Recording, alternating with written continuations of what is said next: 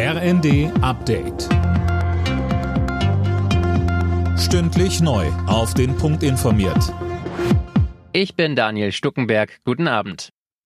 Flugreisende von Eurowings müssen sich wieder auf Einschränkungen einstellen.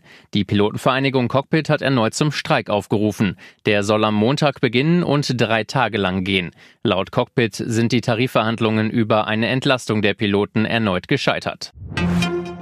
Die Grünen haben am Nachmittag ihren Bundesparteitag begonnen. Zum Auftakt sprach sich Parteichefin Ricarda Lang für mehr Waffen an die Ukraine aus. Außerdem forderte sie mehr Tempo beim Klimaschutz und mehr Entlastungen für die Bürger in der Energiekrise.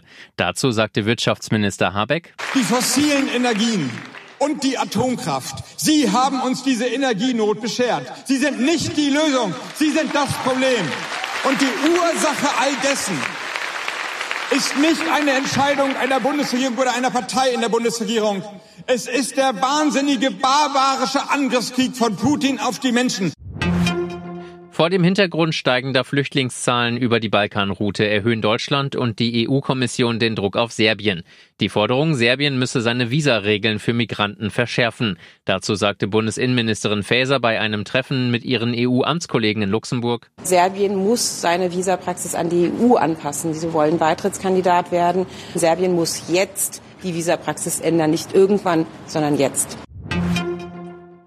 Im November können Fußballfans einen besonderen Ball ersteigern. Und zwar den, mit dem der argentinische Superstar Diego Maradona bei der WM 86 sein legendäres Handtor erzielt hat. Das Londoner Auktionshaus schätzt den Wert auf rund drei Millionen Euro. Alle Nachrichten auf rnd.de